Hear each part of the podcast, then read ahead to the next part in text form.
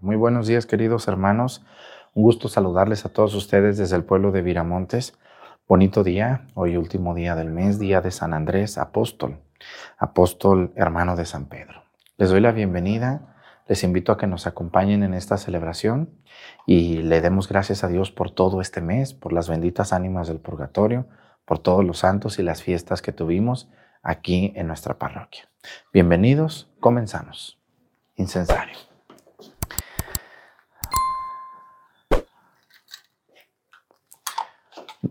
Reverencia. Avanzamos, monaguillo, despacito del incensario.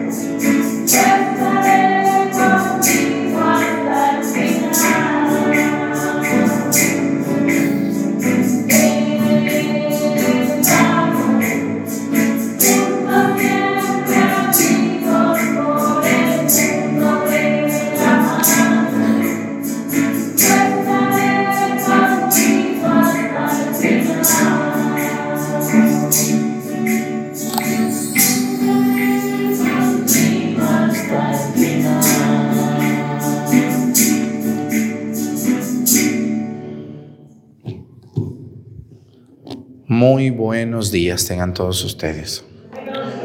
Les damos la bienvenida a esta celebración de la Santa Misa. Gracias a todos los que me ayudan, a las lectoras, a los monaguillos y a las chicas del coro que pues le echan muchas ganas. Siempre la gente les agradece y les manda felicitar por su trabajo, que no es a mí, no me están sirviendo a mí ni a nadie, le están sirviendo a Dios. Eso, eso sirve mucho saberlo cuando alguien nos quiere desmotivar, cuando alguien nos critica. Porque sí los critican, no, no los critican. Sí, pero nuestra mirada debe de estar en Dios, porque a Dios es a quien servimos. Les damos la bienvenida. Quiero pedirle a Dios nuestro Señor en esta Santa Misa, como todos los días lo hacemos, por un, país, un país y, y, una, y un estado de la República Mexicana Hoy quiero pedirle a Dios nuestro Señor eh, por un país donde sabemos que nos ve bastante gente. De hecho, actualmente es el país número tres donde más nos ven. El país donde más nos ven, ¿cuál creen que es usted? ¿Cuál creen que es? México. Es donde más nos ve la gente. YouTube cada mes nos dice, en tal país te vieron tantas gentes, en tal país te vieron tantas, en tal país tantas. Fíjense nomás todo lo que es esta empresa de YouTube, es una maravilla. Y el país donde más la ve la gente la misa en YouTube es México. El segundo país es Estados Unidos. Y el tercer país, ¿cuál creen ustedes que es? Guatemala. Guatemala es un país donde nos han visto bastante gente ya. Les saludamos a ellos hasta su país. Que Dios bendiga a Guatemala, esos problemitas que han tenido últimamente. Que Dios les libre, que Dios les ayude a que pronto pueda haber paz y tranquilidad, estabilidad política y civil. Que Dios bendiga a Guatemala. Hoy quiero pedirle a Dios nuestro Señor por un, por un lugar de México, donde también es donde más nos ven. ¿Cuál ciudad creen que es donde más nos ve gente en México? También nos dice por ciudades. ¿Alguien de ustedes sabe? La Ciudad de México. La Ciudad de México es donde más nos ve la gente. Y gracias a ellos que nos ven, vamos a pedir por la Ciudad de México y por sus delegaciones. A ver, ayúdenme a ver si ahora no se me olvida ninguna. A ver, Milpa Alta, Xochimilco, Coyoacán, Benito Juárez, Miguel Hidalgo, Azcapotzalco, eh, Gustavo Amadero, Venustiano Carranza, eh, ¿cuál otra me falta? Iztacalco, Tláhuac, Tlalpan, ¿cuál otra me falta? Cuauhtémoc, Iztapalapa, ¿cuál otra me falta? Ayúdenme, que no se me olvide ninguna. Esa no es de la Ciudad de México. Nomás de la Ciudad de México, no Estado de México. Esa pedimos cuando es el Estado de México. Nomás la ciudad. ¿Cuál me falta? Que se acuerden ustedes. ¿Xochimilco ya dije? Ya dije, ¿no? ¿Cuál otra? Creo que son todos. ¿Eh? La Gustavo Madero ya la dije. Ajá, entonces creo que son todas. No, me falta Magdalena Contreras, ya dije. No, Magdalena Contreras y luego la de la que está acá hasta a un lado, acá por la por la orilla a la salida a Cuernavaca, no me acuerdo de esa, a, Toluca, esa, ese lugar donde, ay Dios mío, ¿cómo se llama allí? No me acuerdo. Discúlpenme, la Ciudad de México, a ver si me llega ahorita, a ver si me prende el foco ahorita, pero dije muchas, dije muchas. Sin vivir allí y, nadie me dicta porque mucha gente cree que yo tengo aquí anotado. Ay, mira, aquí está. No, estas son intenciones. Todo me lo aviento ahí como venga, de memoria. Entonces pedimos por todos ellos. Álvaro Obregón, ya me acordé, esa me faltaba. Creo que ya son todas. Que Dios les bendiga, hermanos, ahí en sus delegaciones, en sus colonias, les fortalezca mucho. Hoy quiero pedirle a Dios también por, por, por todas las personas que se dedican a la, a la, a la venta en la calle, como ven, todos los que son eh, ambulantes. Eh, que Dios les bendiga a todos ellos que venden sus puestecitos, sus carpitas, sus ollitas, todos los que venden en la calle, Dios les bendiga, les fortalezca en su trabajo. Vamos a pedirle a Dios también aquí por nuestro pueblo de Viramontes. Le vamos a pedir hoy a Dios eh,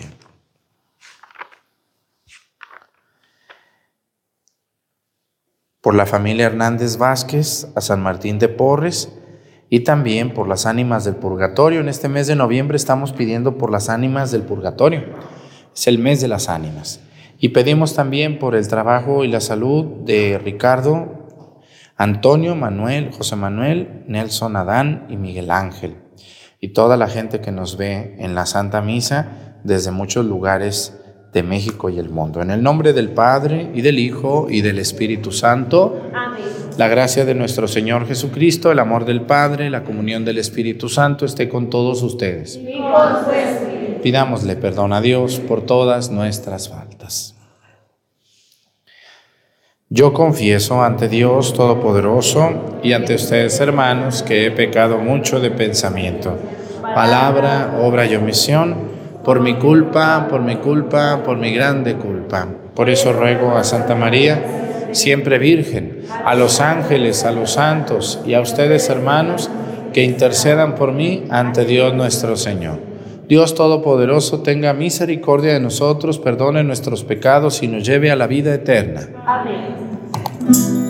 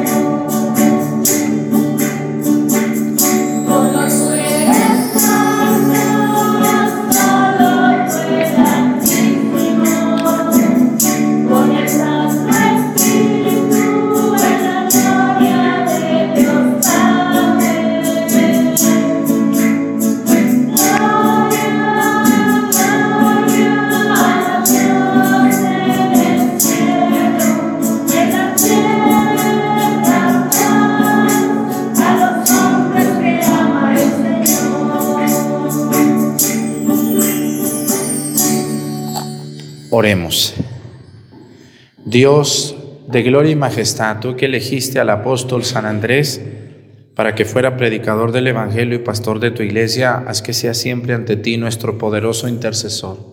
Por nuestro Señor Jesucristo, tu Hijo, que siendo Dios vive y reina en la unidad del Espíritu Santo por los siglos de los siglos.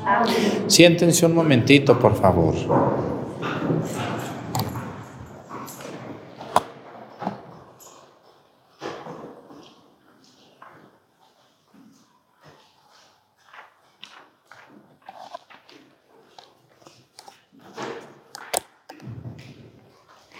De la carta del apóstol San Pablo a los romanos. Hermanos, basta que cada uno declare con su boca que Jesús es, es, el Señor y que crea en su corazón que Dios lo resucitó de entre los muertos, para que pueda salvarse. En efecto, hay que creer con el corazón para alcanzar la santidad y declarar con la boca para alcanzar la salvación. Por eso dice la Escritura, Ninguno que crea en Él quedará defraudado, porque no existe diferencia entre judío y no judío, ya que uno mismo es el Señor de todos. Espléndido con todos los que lo invocan, pues todo el que invoque al Señor como a su Dios será salvado por Él. Ahora bien, ¿cómo van a invocar al Señor si no creen en Él? ¿Y cómo van a creer en Él si no han oído hablar de Él? ¿Y cómo van a oír hablar de Él si no hay nadie que se lo anuncie? ¿Y cómo va a haber quienes lo anuncien si no son enviados? Por eso dice la Escritura, qué hermoso es ver correr sobre los montes el mensajero que trae buenas noticias. Sin embargo, no todos han creído en el Evangelio, ya lo dijo Isaías. Señor, ¿quién ha creído en nuestra predicación? Por lo tanto, la fe viene de la predicación y la predicación consiste en anunciar la palabra de Cristo. Entonces yo pregunto, ¿acaso no habrán oído la predicación? Claro que la han oído, pues la escritura dice, la voz de los mensajeros ha resonado en todo el mundo y sus palabras han llegado hasta el último rincón de la tierra. Palabra de Dios.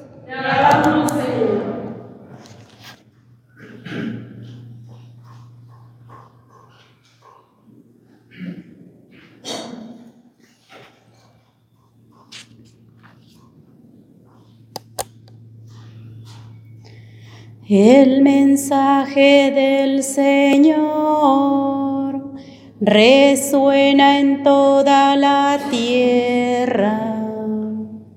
El mensaje del Señor resuena en toda la tierra. Los cielos proclaman la gloria de Dios y el firmamento anuncia la obra de sus manos. Un día comunica su mensaje al otro día y una noche se lo transmite a la otra noche. Mensaje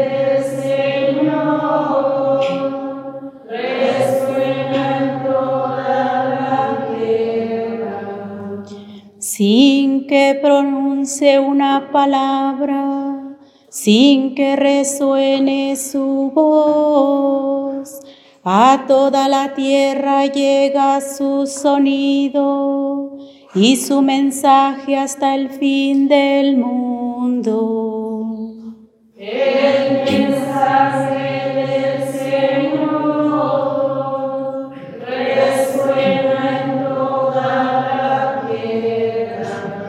De pie.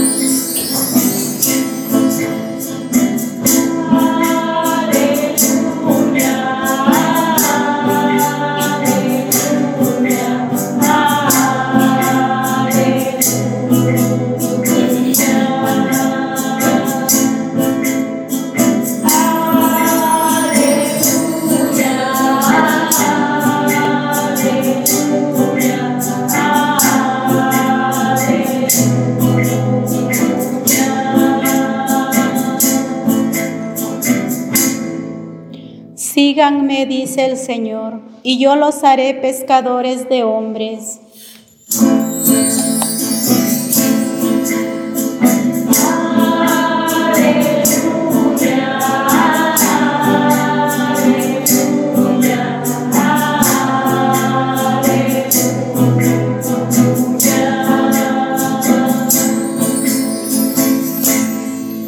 El Señor esté con ustedes. Lectura del Santo Evangelio según San Mateo.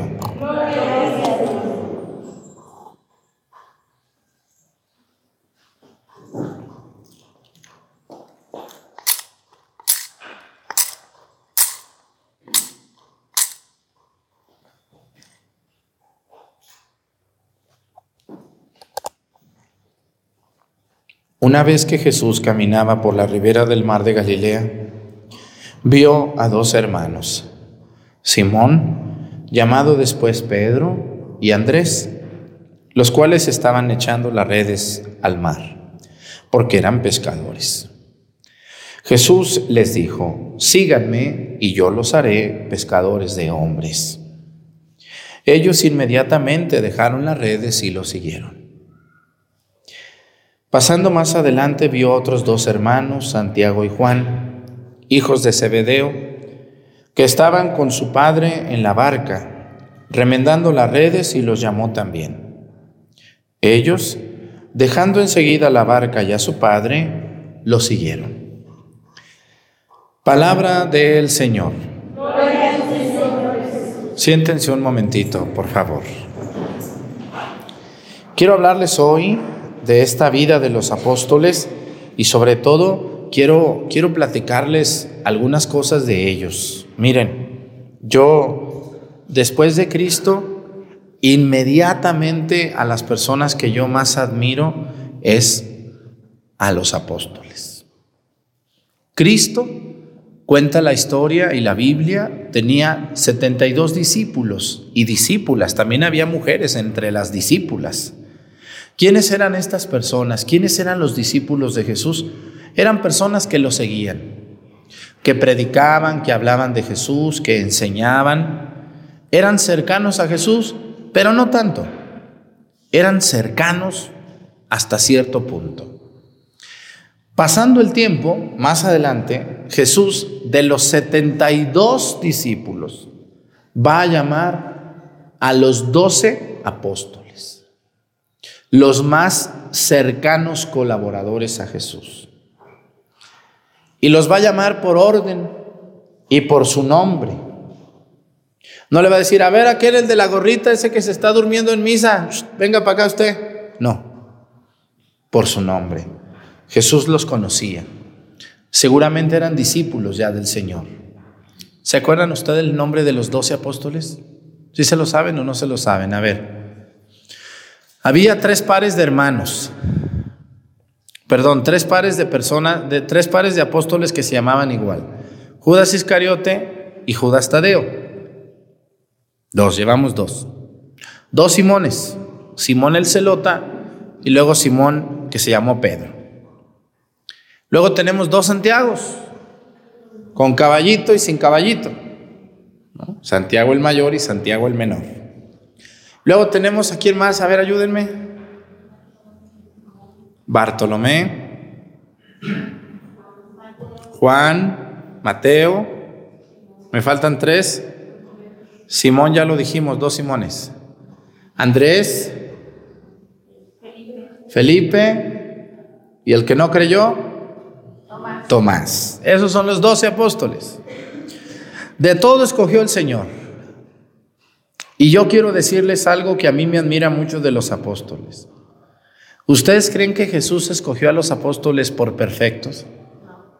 ¿Por buenos? ¿Porque no se equivocaban? No. Los llamó porque vio su corazón, porque vio las ganas que tenían, porque encontró en ellos a los más cercanos. Yo por eso les digo, señora, no se asuste de los sacerdotes, hay personas que se admiran mucho del Padre. Ay, el Padre me dijo atarantada, ya no voy a venir a misa. Ay, Dios mío. Bueno, Otros, el Padre que nos mandaron nos duerme, es muy dormilón. El Padre que nos mandaron se tarda mucho en las misas. El que nos mandaron no se tarda nada. Siempre llega tarde. Es muy cochino, como tú comprendes, perdón, es muy cochino el Padre. No se baña. El padre es muy regañón, ese que sale en la tele es muy regañón porque me dice la verdad y me duele, perdón, porque es muy regañón, me cae gordo. Eso no dicen lo otro, pero es la verdad, ¿verdad que sí? Porque, porque la verdad, pues la verdad duele y, cuando duele brincas y reniegas y respingas, ¿verdad? Como el caballo cuando le pega, le avienta patadas, ¿verdad? Al que se le arrime. Si ustedes esperan ver en los sacerdotes a gente perfecta, están muy equivocados. Esto no justifica que un sacerdote se porte mal. Si un sacerdote se porta mal, debe de corregírsele, debe de ayudársele, debe de llamársele la atención. Claro que sí, claro que sí. Porque eso no está bien. No porque el padre sea un ser humano va a andar allá de coqueto, va a andar allá robando, va a andar tratando mal a la gente nomás porque sí. Oye, si tú eres una persona muy empedernida, muy terca, muy, pues ni modo que te dé un abrazo, pues también te va a regañar. Pero cuando un sacerdote se comporte mal, también tiene que ser corregido, ¿o no? Pues es el padre, no le hace ya ni modo. No, no, no. no. Hay, hay cosas que son muy humanas, como por ejemplo el padre, pues que no ve con un ojo, o pobrecito ya no puede caminar, está en una silla de ruedas, tuvo un accidente. Bueno, es que los sacerdotes somos, somos eso que Jesús llamó. Yo, les, yo me quiero fijar hoy en la humanidad de los, de los apóstoles celebrando a San Andrés hoy, cómo Jesús los llama. Y, y, fíjense, vamos a analizar a los, a los doce apóstoles, porque yo conozco gente que ni católica es, pero qué criticones son de los curas, ¿será que sí? Si a mí algo me molesta es, señora, si usted no es católica, señor, si usted no cree nada, oiga, ¿qué está haciendo usted en un sitio católico? Váyase allá con su pastor y allá eche veneno y aplauda y grite y todo lo que quiera. ¿Por qué viene usted a un sitio católico a aventar veneno? Que Dios le bendiga. Ándele a Dios, a Dios, a Dios. Yo no me doy abasto con los católicos, voy a andarme peleando con los protestantes, bonito me voy a ver. Esas gentes ni entienden, ni, ni, ni, dan chance, se enojan, se enfurecen y ofenden, ¿no? No es cierto. Ya un padre me dijo, hace unos días ya les había dicho, mira Arturo, me dijo, no andes peleando con los protestantes, eso es pérdida de tiempo. ¿O no es pérdida de tiempo? Ni ellos los van a convencer a ustedes, solo que sean católicos atarantados y dormilones, tantos que hay. Pero un católico al 100, un católico que se prepara, le hacen los mandados, como a mí. A mí no me van a convencer nunca. Me voy a morir católico porque estoy convencido de mi fe. No nomás porque nací católico. Aparte de que nací, porque estoy convencido de que esta es la única iglesia de Jesucristo. Y me hacen los mandados. Quien venga y me diga, ¿Es pérdida de tiempo o no es pérdida de tiempo eso? Salen peleados, casi quieren golpearlo a uno. No, no, mejor, ahí muere, adiós, adiós, adiós. Que Dios te bendiga. Tú ve allá a aplaudir y a brincar allá con tu pastor, sé feliz. Nosotros aquí le echaremos ganas a la vida. Entonces, esas personas son muy exigentes con los padres. Ay, mira el padre, ya no ve. Ay, mira el padre, ya no. A ver, vamos a analizar la vida de los apóstoles. Jesús escogió en los apóstoles todo lo que ellos tenían la buena voluntad, las buenas intenciones, ¿eh? las ganas de servir. Pero Jesús también vio que tenía defectos y no por eso los rechazó. De los apóstoles, uno lo traicionó. ¿A que sí? Y lo vendió por 30 monedas de plata. Dos, el segundo lo negó lo negó. Otro, otro no le creyó. Si no meto mis manos en tu costado y no meto mi dedo en las llagas, no creeré. Tomasito. lo negó. ¿A que sí? Y algo que a mí me sorprende, ¿cuántos estaban cuando Jesús estaba en la cruz, a los pies de la cruz de los doce? ¿Cuántos estaban de los apóstoles? Uno, Juan. Entonces, los once corrieron, tuvieron miedo. Pues eran seres humanos, tenían miedo. Ustedes, uh, yo les aseguro que se avientan el rebozo para un lado y vámonos de aquí ya, vámonos, no me vayan a agarrar también a mí. Porque decimos, ¿cómo? Los apóstoles dejaron a Jesús, ¿cómo es posible? ¡Qué bárbaros! Yo las conozco. Si hubieran pasado por eso, ¿qué hubieran hecho las señoras de Viramontes? ¿No se agarran el rebozo y se van? Vámonos ya antes de que nos vengan a agarrar aquí. Vámonos ya. ¿A que sí? Así somos, somos miedosos, somos sacatones. Claro que sí. Fíjense la humanidad de los, de los, de los apóstoles, ¿no? La humanidad de ellos. Eran seres humanos, eran personas miedosas, eran personas que se equivocaron, que no creyeron, que les costó. Ahora, ustedes, esto, esto debe darles a ustedes mucha alegría de decir, oiga Padre, yo, yo tengo muchas dudas de Dios. Claro, pues es normal. Es muy normal eso, que tengas dudas. Y quizá Dios te está mandando las dudas para que te aplastes a estudiar.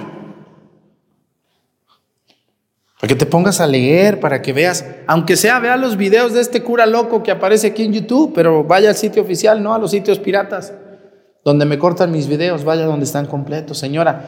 Y miren, la mañana, cuando esté trapeando, lavando, planchando, cocinando, ponga un video mío y algo se le va a pegar. A lo mejor Dios te está mandando esa duda, como a Tomás, para decirte, trae acá tu mano, trae tu dedo, mételo.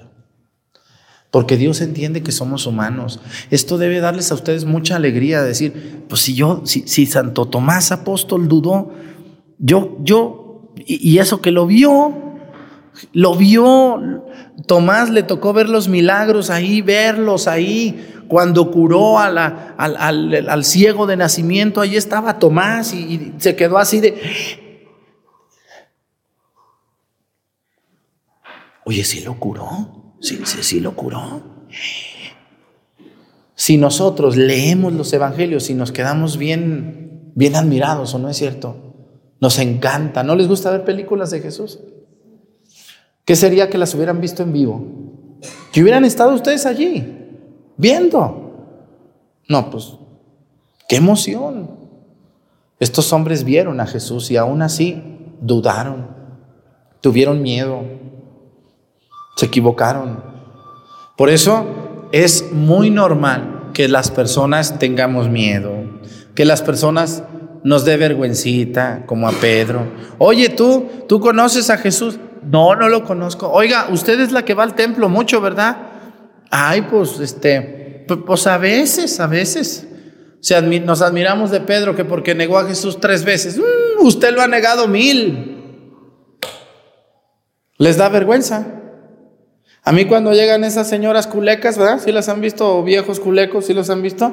¿Se han visto las gallinas ahí? Que andan poniendo el huevo, pero no lo ponen. ¿Sí las han? Así hay señoras que llegan conmigo que, ay, padre Arturo, yo tengo muchas cosas que recomendarle. Llegan allí y me dicen muchas cosas y se va a enojar alguna y me va a ofender, pero pues ya, ya llegó el momento que me vale, ya. Ni modo. Este, y, a veces me dicen, ay, ¿a poco? ¿A poco? ¿A poco tú eres padre? Así me dicen, ¿cómo ven? Y yo les respondo, les digo, pues aunque te duela, para decirlo sí soy, ¿cuál es el problema? ¿O qué tengo cara de qué? ¿Decir quiero? ¿O qué de qué tengo cara? Ay, pues yo pensaba que los padres, este, no andaban aquí en el mercado. No, les digo, pues andamos en el mercado y andamos en el banco y andamos en la calle. Ay, Dios mío, de mi vida ya me voy. Ya, nomás así. Hay gente que nomás avienta veneno y ni, ni sabe ni lo que avienta. ¿Sí? ¿Sí les ha tocado gente que a ustedes también les dice, ay, usted es la que le ayuda al Padre? Y como a veces les da vergüenza, porque esa gente es malvada, lo dice fuerte porque lo que quieren es hacerte sentir mal. ¿A que sí? Como si fuera un delito andar aquí, díganles, sí, yo soy la que voy a la hora santa, sí, sí, yo soy la que toco ahí en el coro, Sí, yo soy la que le... Sí, ¿por cuál es tu problema? ¿O por qué lo dices así como, como medio ofendiéndome? Ay, yo nomás decía. Ya cuando no les conviene, ya se van según muy indignadas porque uno no se dejó. Bueno, yo les digo que a mí no me molesta decir lo que soy delante de quien sea y con quien sea. Y si no le gusta a esa persona, bueno, pues yo me voy a seguir comiendo mi nieve contento. Una vez una señora me dijo, ay, ¿qué anda haciendo usted aquí? Le dije, pues ando comprando una nieve como usted, que es pecado que el padre venga a comprarse una nieve. Hay personas que hasta eso les molesta, ¿no les ha tocado? Ay, el padre, mira, ya lo viste, anda comprando ahí chicharrones y carne. ¿Por qué andar aquí? Señor, pues somos seres humanos, los sacerdotes, somos humanos. Otra cosa es que el Padre anduviera donde ustedes andan haciendo sus cochinadas y sus porquerías. Se admiran del Padre y no se admiran de ustedes, que no están bautizados, que no están bautizados, muy admirados de los padres, pero de ustedes y de sus hijos, a ver, allí no, ¿verdad? ¿Mm? ¿Por qué se admiran tanto? Si nomás volteen a ver a sus hijos queridísimos, y ahí sí está para asustarse. Y al hijo no le dice nada, no me dice, ay, mi hijo tan guapo. Ay, mi hijo, usted siga bailando, mi chulo. Tráiganle otra cerveza a mi hijo. Ay, tan orgullosa que estoy de él. Vergüenza deberías de tener. Pero bueno, ese es otro tema. A lo que quiero yo llegar es a la humanidad de los apóstoles. ¿Cómo se le ocurre a Jesús? Y yo siempre me he hecho esta pregunta. ¿Cómo se le ocurre a Jesús entregarle su iglesia a Pedro cuando él lo negó? ¿Mm? ¿Cómo se le ocurre mandar a, a Santo Tomás cuando no le creyó a evangelizar? Pero lo más admirable, lo que hicieron estos apóstoles, ¿qué pasó con San Andrés? Andrés y Pedro, ¿qué eran? Eran hermanos. Eran originarios de un pueblito que se llamaba Betsaida. Se establecieron y vivieron en un pueblo llamado Cafarnaum. Cuando Jesús cumple 30 años de edad, deja Nazaret y se va a vivir a Cafarnaúm. Y allí en Cafarnaúm conoce a Simón y conoce a Andrés. Y todo comienza allí, con ellos dos. Fueron los primeros a los que Jesús llamó. Cuando Jesús muere, resucita y asciende al cielo en su ascensión y les dice, vayan y evangelicen, vayan y enseñen, vayan y prediquen, vayan y bauticen. Todos los apóstoles corrieron por diferente lugar. Los apóstoles, ¿qué llevaban para evangelizar? ¿Llevaban su Biblia a un lado? No, ¿por qué no? Si los hermanos separados dicen que ellos evangelizan como los apóstoles, dicen, hermana, venimos aquí a su casa, hermana, a predicarle la palabra de Jesús, como es directamente de la Biblia, hermana. ¿Me permite leerle unos versículos? ¿Y quién hacía eso? Los apóstoles. Nosotros venimos de Cristo. Predicamos como lo hicieron los primeros cristianos, dicen ellos. Mentiras. Los primeros cristianos no evangelizaron con la Biblia, ¿o sí? ¿Por qué no? Porque no había Biblia escrita.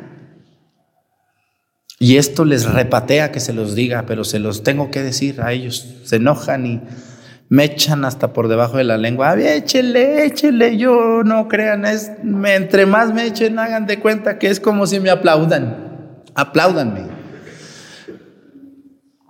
Los apóstoles no llevaban Biblia. No había Biblia. La Biblia la va a escribir Cristo a través de ellos. Cuando los apóstoles empezaron a ser viejitos o mayores, hubo personas que les dijeron, oiga, ¿usted conoció al maestro? Sí. Oiga, pues escríbanos la vida del Señor, porque usted se va a ir un día de aquí y ¿quién nos va a contar? Y los apóstoles, algunos, comenzaron por inspiración divina a escribir la Biblia, el Nuevo Testamento. Y esos libros se quedaron allá perdidos casi 300 años, hasta que la Iglesia Católica, aunque les arde tanto, la ordenó Gracias al Papa San Damaso y al su secretario San Jerónimo que la tradujo del hebreo y del griego al latín, aunque les arda y les duela tanto, esa es la verdad histórica. Y ahí surgió el Nuevo Testamento. Entonces, ¿cómo predicaban los apóstoles? Ellos no ocupaban Biblia. ¿Por qué no ocupaban la Biblia los apóstoles? ¿Por qué no la ocupaban? Primero, no había. Y segundo, ¿de qué hablaban? Pues de lo que ellos vieron. Ellos no ocupaban la Biblia. Mira, una vez llegamos a Cafarnaúm y mi suegra, la suegra de Pedro, doña Chanita, estaba mala. Y pero teníamos hambre y estaba muy mala y Jesús la vio, pues la agarró de la mano, la tocó, la curó y la paró y se puso de pie y nos hizo unas enchiladas bien buenas ese día. ¿Y usted cómo sabe? Yo allí estaba. ¿Usted estaba allí? Sí. ¿Y qué pasó? No, y luego de ahí nos fuimos caminando, nos fuimos hasta Betsaida. Y allá en Betsaida salió un ciego.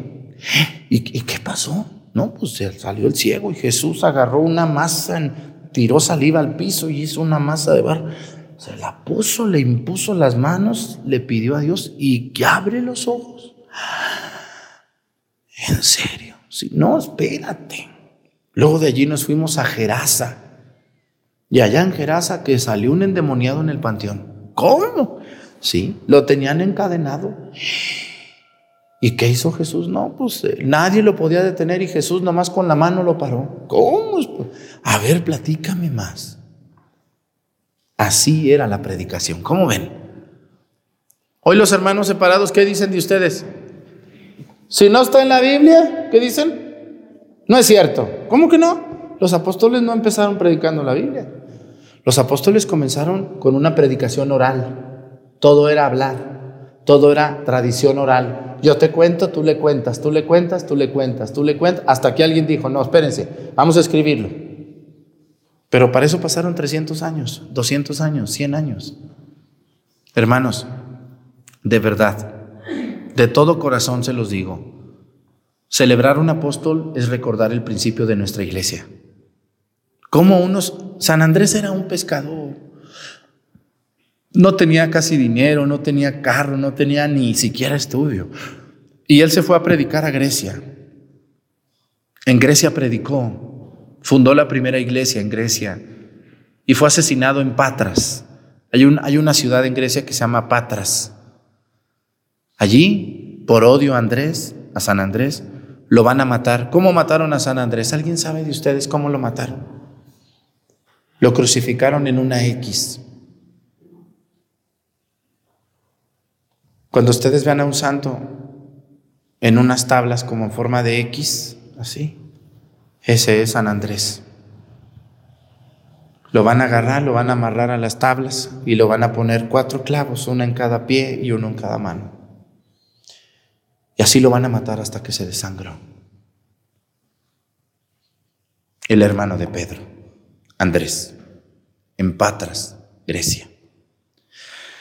Le agradecemos mucho a los apóstoles todo lo que ellos nos dieron, su vida, su esfuerzo y su humanidad. Cuando ustedes vean a un sacerdote enfermo, cansado, triste, preocupado, angustiado, nervioso, entiendan que los sacerdotes somos seres humanos débiles, muy débiles. Somos muy frágiles, tanto como ustedes. Yo no sé por qué la gente se admira de un padre cuando, cuando a veces somos peores que el padre. ¿Verdad que sí? ¿Por qué no somos un poquito más compasivos? No me pudo atender el Padre, pero mañana me va a atender. ¿no? Debemos de ser más compasivos. Los sacerdotes casi siempre a ustedes los tratamos bien, les damos su lugar. Y eso esperan de nosotros. Nosotros esperamos lo mismo de ustedes. Que sean buenos con nosotros, normales, que nos entiendan, que a veces no se puede porque no somos Superman, ni tampoco somos Cristo. Porque a mí hay gente que me dice, ay, pero Cristo, Cristo esto. Le digo, pues sí, Cristo, señora, pero pues yo no soy Cristo, ni usted es la Virgen María, ¿verdad que no? Entonces, tranquila, vamos a ponernos de acuerdo, deje de echar tanto veneno y vamos a salir adelante. Que Dios les ayude a ustedes, que Dios nos ayude a nosotros, Que Dios nos cuide y que sus santos apóstoles nos sigan protegiendo. De pie. Presentemos ante el Señor nuestras intenciones. Vamos a decir todos, Padre, escúchanos. Padre,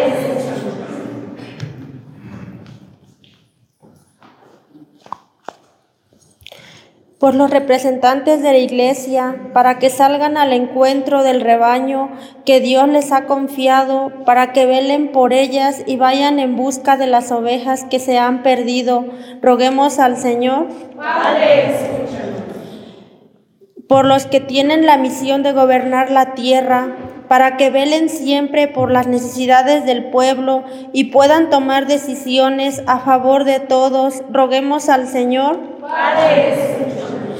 Por todo el pueblo de Dios, para que una vez llegado el fin de este ciclo litúrgico, sigamos buscando a Dios en todo momento y preparemos nuestro corazón proclamando a Jesús como el dueño y Señor de nuestras vidas. Roguemos al Señor por todos nosotros para que sepamos reconocer el rostro de Cristo en los más necesitados y de los que sufren atendiendo a las obras de misericordia, para que el Señor pueda reconocer el día que nos llame a su presencia. Roguemos al Señor. Pidamos a Dios por todas las benditas ánimas del purgatorio. Que Dios les conceda el perdón de sus pecados y les permita entrar al cielo. Por Jesucristo nuestro Señor. Amén. Siéntense, por favor.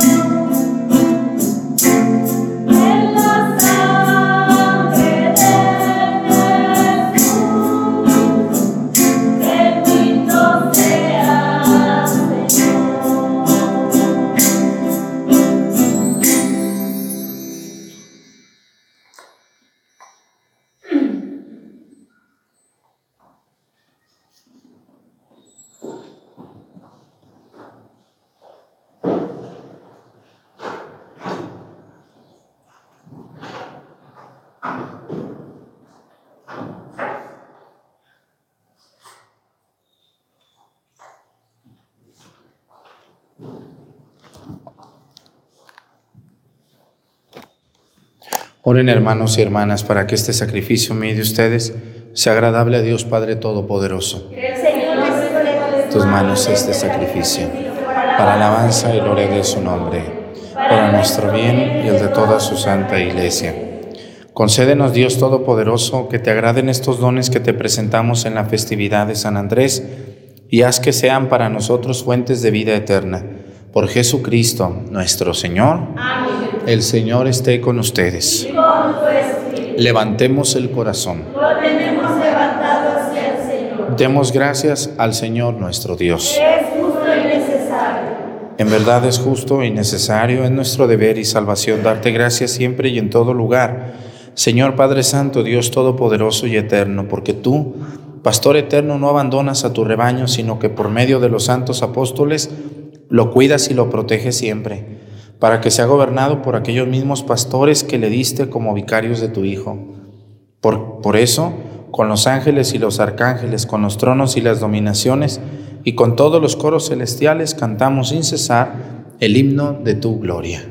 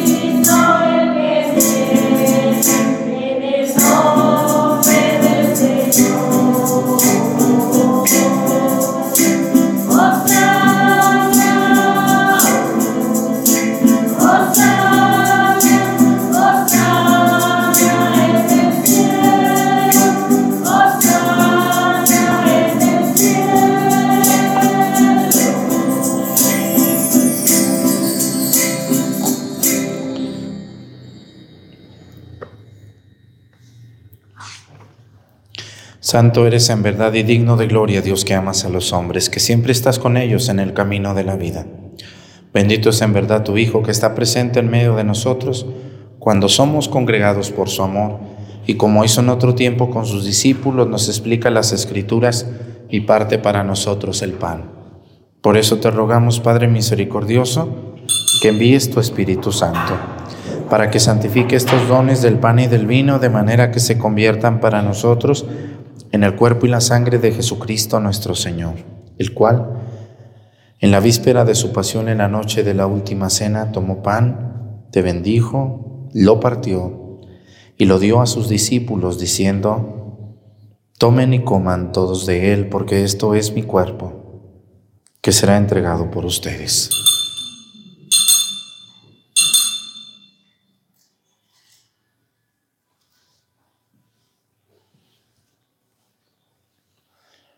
Del mismo modo, acabada la cena, tomó el cáliz y te dio gracias, y lo pasó a sus discípulos, diciendo, tomen y beban todos de él, porque este es el cáliz de mi sangre, sangre de la alianza nueva y eterna, que será derramada por ustedes y por muchos para el perdón de los pecados. Hagan esto en conmemoración mía.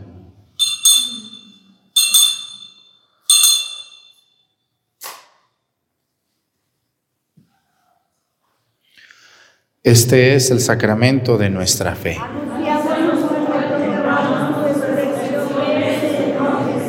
Por eso, Padre Santo, al celebrar el memorial de Cristo, tu Hijo nuestro Salvador, al que condujiste por su pasión y muerte en cruz a la gloria de la resurrección, y lo sentaste a tu derecha, anunciamos la obra de tu amor hasta que Él venga, y te ofrecemos el pan de vida y el cáliz de bendición. Mira con bondad la ofrenda de tu iglesia en la que se hace presente el sacrificio pascual de Cristo que se nos ha confiado, y concédenos por la fuerza del Espíritu de tu amor, ser contados ahora y por siempre entre el número de los miembros de tu Hijo, cuyo cuerpo y sangre comulgamos.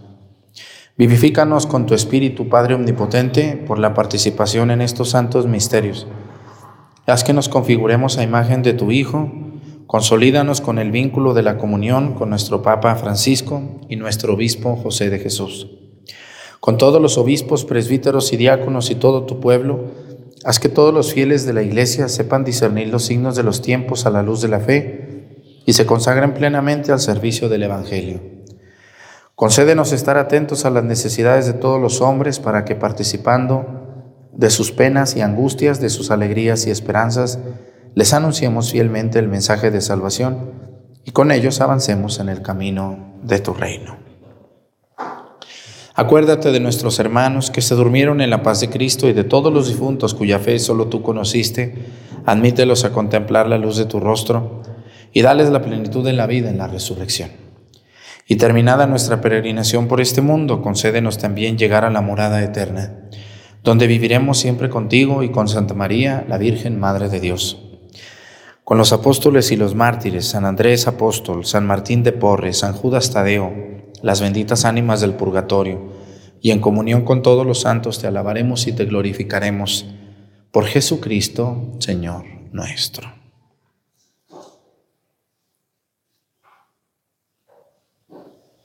Por Cristo, con Él y en Él, a ti Dios Padre Omnipotente, en la unidad del Espíritu Santo, todo honor y toda gloria por los siglos de los siglos. Fieles a la recomendación del Salvador y siguiendo su divina enseñanza, nos atrevemos a decir, Padre nuestro. Padre nuestro que estás en el cielo, santificado sea tu nombre. Venga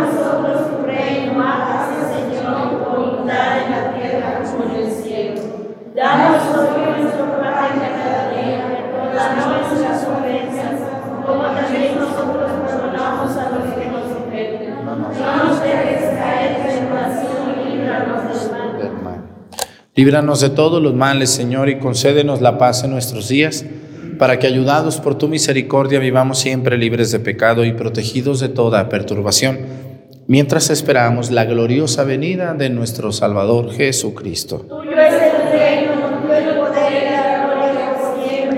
Señor Jesucristo, que dijiste a tus apóstoles, la paz les dejo, mi paz les doy. No tengas en cuenta nuestros pecados, sino la fe de tu iglesia Conforme a tu palabra, concédele la paz y la unidad. Tú que vives y reinas por los siglos de los siglos, Amén. que la paz del Señor esté con ustedes. Y con. Vamos a darnos con nuestra mano un saludo de paz.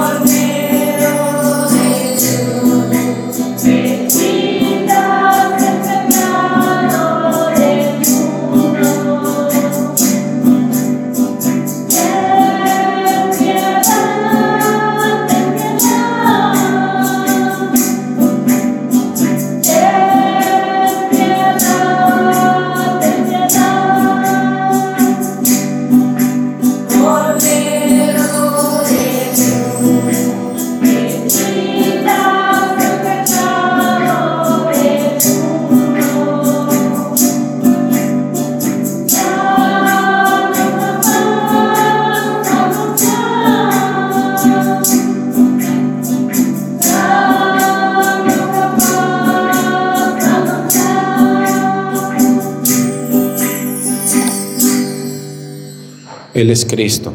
Es el Cordero de Dios que quita los pecados del mundo. Dichosos los invitados a la cena del Señor. Para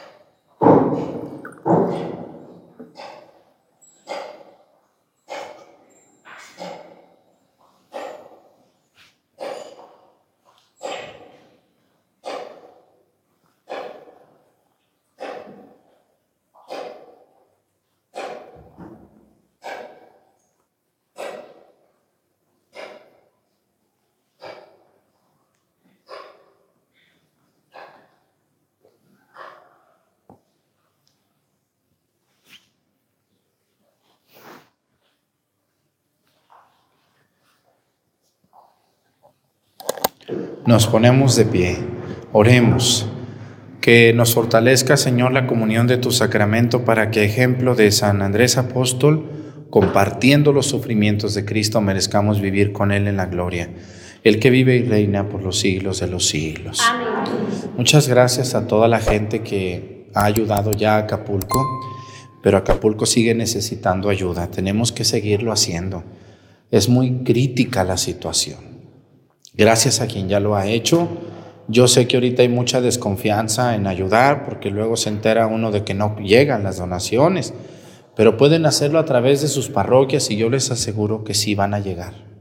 Somos muy cuidadosos nosotros de que lo que ustedes den llegue a quien ustedes se lo den. Así de sencillo. Gracias a quien ha confiado en mí, me han mandado donativos a través de la cuenta que tengo yo de la constructora. Hemos mandado nosotros dinero eh, a las personas, a las parroquias y las despensas obviamente también. El Señor esté con ustedes. La bendición de Dios Padre, Hijo y Espíritu Santo descienda sobre ustedes y permanezcan para siempre. Que tengan un bonito día. Nos vemos mañana con la ayuda de Dios.